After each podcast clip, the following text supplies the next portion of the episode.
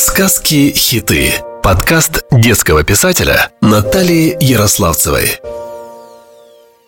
Здравствуйте, мои хорошие, дорогие мои прекрасные ребята! Сегодня я расскажу сказку о детеныше снежного барса, который едва не погиб от рук жестоких браконьеров. К счастью, ему поможет баба Йога. А вы помогаете животным? Есть ли у вас свой домашний питомец? У нас вот есть пес и кот, и они друзья. А мы их очень любим. Это такая радость общаться с мохнатыми, четвероногими, хвостатыми озорниками. А теперь начинается сказка. Однажды в лесу, где проживала баба Йога, случилась беда. Браконьеры убили самку снежного барса – Снежный барс – это огромная, красивая кошка с леопардовыми пятнами. Люди почти истребили ирбисов из-за их роскошной шкуры. Вот и до сказочного леса добрались. Маленький котенок Ирбис спрятался в куче опавшей листвы, поэтому охотник его не заметил. Он остался один-одинешенек и горько оплакивал свою погибшую мать. Его плач услышала баба Йога. По звуку она нашла малыша среди густого валежника и прошлогодних листьев. Принесла его к себе в избушку и начала выхаживать. Он был еще совсем кроха, и пришлось бабе Йоге его молочком из бутылочки с соской кормить. Вскоре он окреп, научился из миски есть кашку. Ирбис быстро подрастал, и его нужно было выпускать на волю в лес – но из-за того, что его искусственно выкармливали, у него не выросли когти на лапах. И сам он не мог лазить по деревьям, не мог самостоятельно добывать себе пищу. В своей старинной волшебной книге прочитала баба Йога, что далеко-далеко за семью морями, в джунглях Южной Америки, в самом сердце Перу, есть одолень трава, исцеляющая все болезни. Местные жители ее называют кошачий коготь, а по латыни – ункария томентоза. По своим лекарственным свойствам это растение превосходит корень жизни – женьшень, а на стеблях этого растения растут колючки, похожие на кошачьи когти. Приложив эти колючки к лапам ирбиса и смазав мазью из морских водорослей, когти прирастут сами – Нужно было только добыть эти чудодейственные травы. И как же нам заполучить эти удивительные растения, размышляла баба Йога. Обратиться к суховею? Нет. Он слишком сухой, горячий, пока донесет, пересушит, а этого никак нельзя.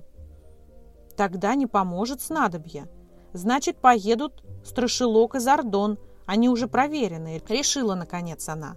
И рассказала баба Йога Зардону и Страшилку о таких растениях. Не сомневайся, бабулечка, Югулечка, мы полетим и найдем волшебные травы для нашего Ирбиса. Радостно закричали друзья. Наш ковер-самолет полностью готов к полету.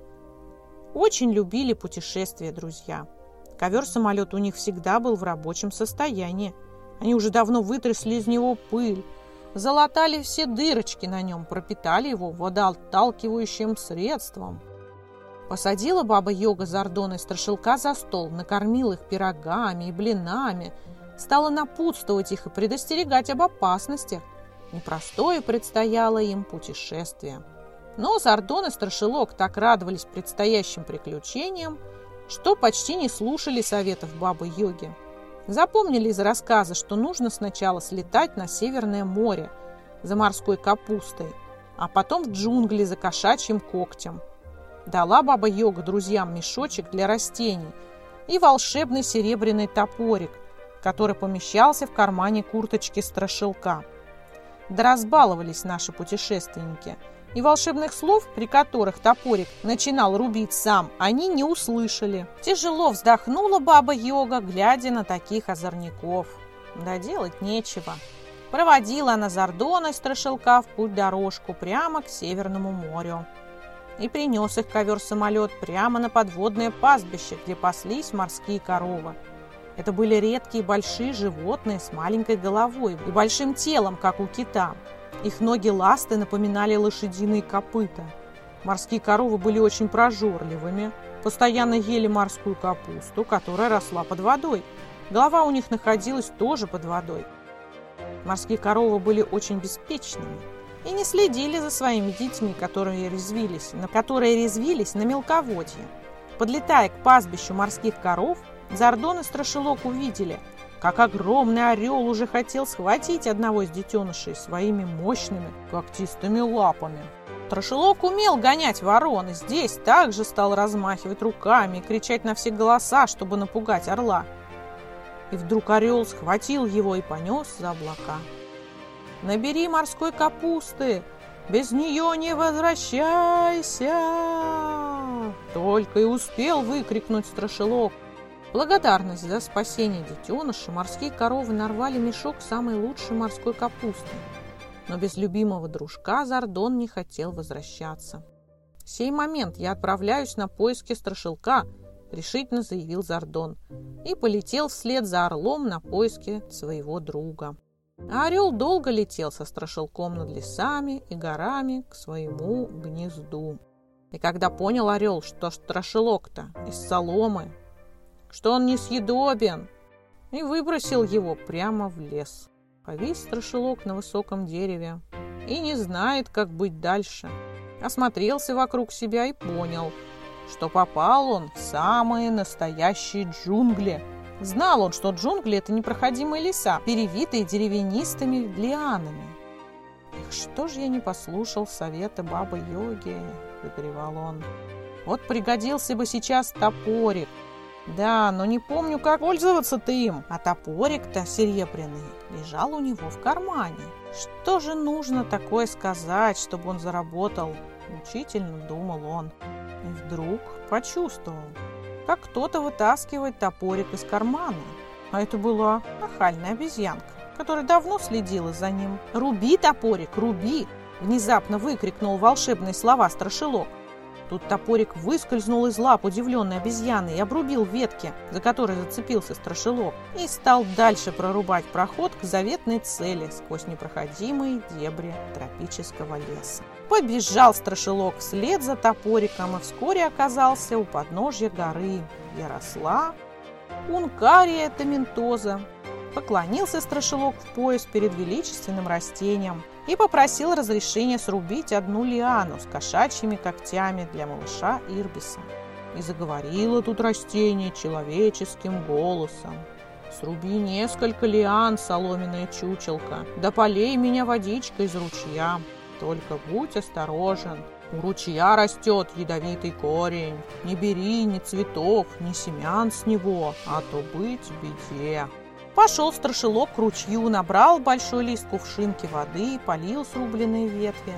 Да не выдержал, соблазнился, положил в карман несколько семян ядовитого растения. Да чего ж красивый, какой может быть вред от растения? Это не хищный зверь с когтями и клыками.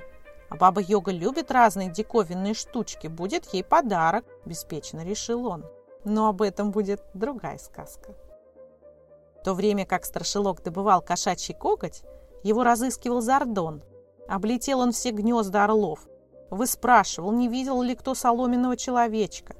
Наконец его поиски увенчались успехом. Он нашел орла, который унес страшилка. «Это ты моего друга унес? Да знаешь ли ты, что от нас зависит жизнь маленького барса?» – возмущался Зардон. «Страшилок собирал для малыша Ирбиса волшебное лекарство, когда ты схватил его продолжал стыдить орла дракончик.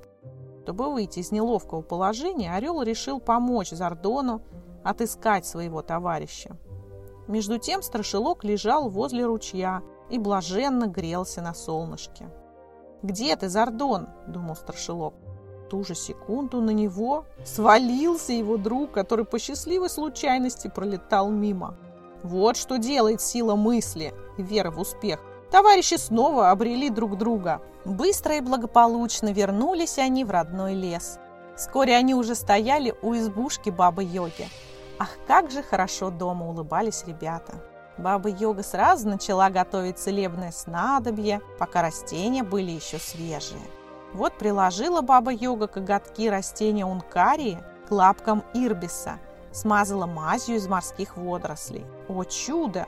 коготки растения ункарии томентозы тотчас же превратились в настоящие когти, похожие на стальные ножи.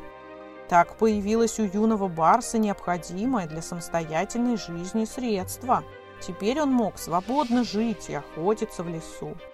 И наказала Ирбису Баба-Йога использовать свое оружие по справедливости и не быть жестоким. Тепло попрощался Ирбис с Бабой-Йогой, Зардоном и Страшилком, поблагодарил их, ушел в лес жить. А через год пришел, да не один, а со своими котятами, Нарбисом и Ульей, чтобы познакомиться и поиграть с Дардоном и Страшилком.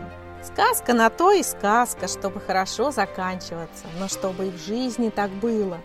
Надо немножко стараться, не давать животных в обиду и не обижать самим. А еще лучше, конечно, помогать им. Люблю вас, мои хорошие. С вами была ваша Наташа.